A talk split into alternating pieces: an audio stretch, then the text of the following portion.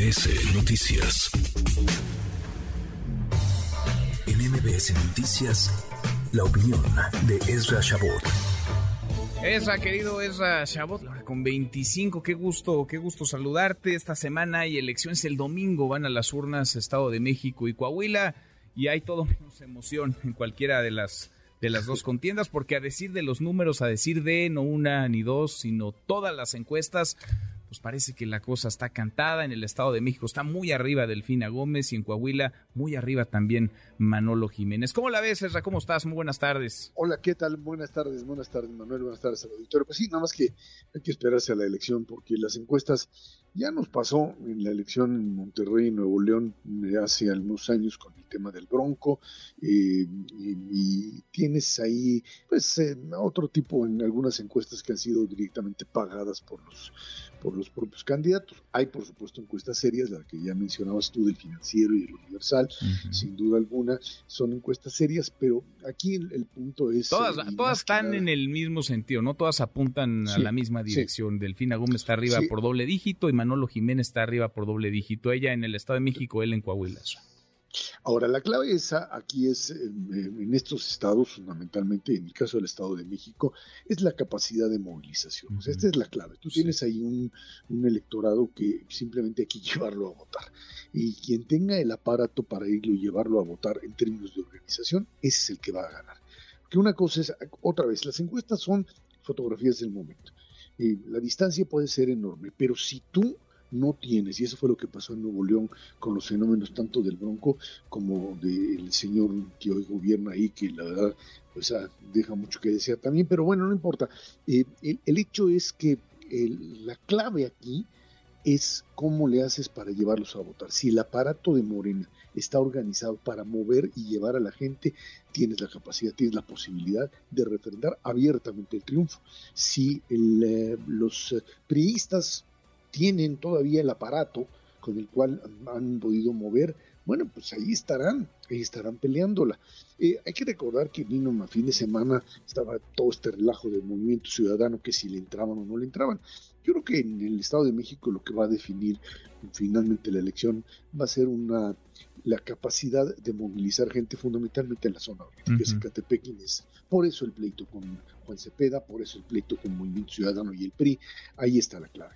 Eh, en, el en, el tema de Coahuila, sí estamos hablando de una actitud pues bastante desesperada de eh, los, el partido oficial que quiere ganar todo absolutamente y que la verdad es que hicieron pues un papelón en el momento en el que tratan de sacar de la jugada al candidato local, a Lenin Pérez, bajo el argumento de que pues ya se arreglaron.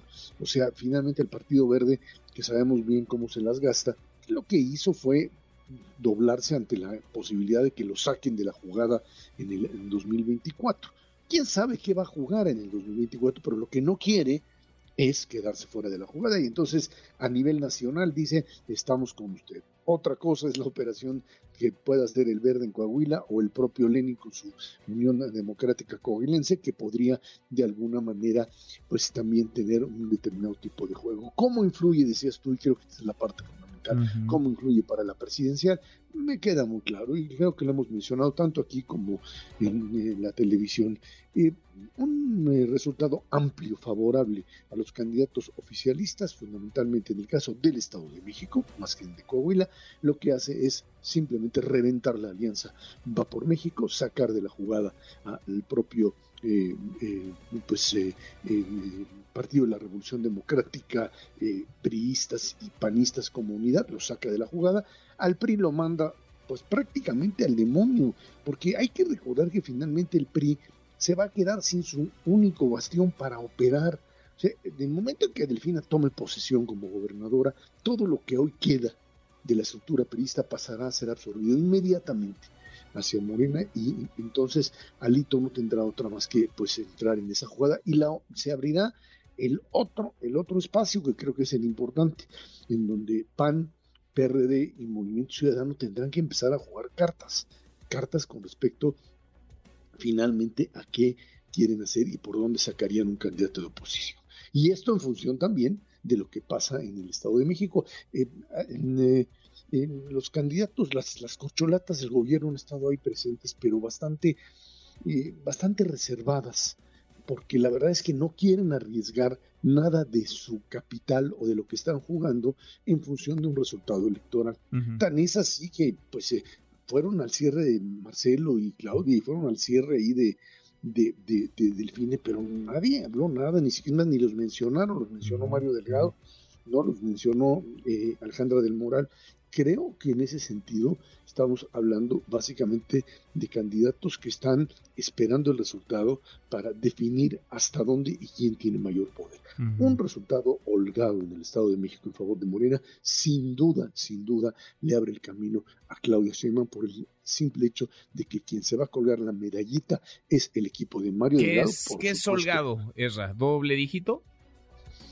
Yo creo que más de cinco. Más de 5%. Más de 5% ya se acabó. Sí. O sea, si estás entre 5 para abajo, todavía el PRI puede empezar a jugar otras cartas. Lo dudo enormemente porque, insisto, se les acaba el centro de operación, que es finalmente el Estado de México. Manuel, no lo tendrá. Y vamos a ver qué pasa ahí con candidaturas. Todavía el tema oposición está muy, muy diluido y muy poco eh, claro. En el caso del Estado de México y la candidatura de Morena. Lo que me queda claro a mí es que un triunfo holgado fuerte le va a dar de, Delfina, le va a dar al propio, eh, a la propia candidata Claudia Sheinbaum la posibilidad de una reafirmación. Vamos a ver qué es lo que hace Marcelo Ebrard. Marcelo tiene hoy una gran oportunidad, sin duda alguna, tanto de competir y de subir el precio y de exigir una encuesta de eh, transparente y forzar la, propia elección dentro de Morena, tiene las cartas para hacerlo y por supuesto, pues lo que hoy no dice, que es eh, la visión de pues si no me voy, eso no, no lo va a decir Marcelo en este momento, pero me queda claro que es un jugador fundamental y que en esas dos, en esas, esas dos figuras, desde mi punto de vista, a lo mejor me equivoco, Marcelo y la propia Claudia se está jugando el todo por el todo, con un Adán Augusto que simplemente le hace algo así como de pues tercero perjudicado, dirían, en el, en el, en el, en el ámbito de lo legal. Bueno, pues vamos, vamos a verlo. De hoy en ocho estaremos platicando ya eh, los resultados. Antes, ¿no? El domingo nos escuchamos, Ezra, platicamos sobre eh, el cierre precisamente ya del proceso electoral, el cierre de casillas, encuestas, encuestas de salida y el programa de resultados electorales preliminares para el, digamos, el domingo por la tarde que estemos acá al aire y que platiquemos contigo. Seguramente habrá ya eh, certeza, habrá luz de quién ganó, de por cuánto ganó quien ganó, de quiénes son los perdedores y de quiénes van a querer colgarse los triunfos. Así es, sin duda alguna. ¿Y qué va a pasar a partir del próximo lunes que inicia la campaña presidencial claramente definida, tanto en Morena, aliados corcholatas, y con una oposición que sigue siendo un interrogante de qué carajos quieren hacer con el proceso, con el proceso de sucesión dentro de sus partidos y dentro, por supuesto, de la propia alianza común. Pues eh, lo veremos, la sucesión adelantada, ya dio el banderazo salir desde hace un buen rato el presidente López Obrador, pero anotamos en el calendario lunes 5 de junio como fecha, digamos, eh, formal de arranque de campañas de cara a, 2000, a 2024. Abrazo grande, gracias, Ra. Gracias, al contrario, buena semana a todos. Muy buena semana, es Ra. Redes sociales para que siga en contacto: Twitter, Facebook y TikTok. M. López San Martín.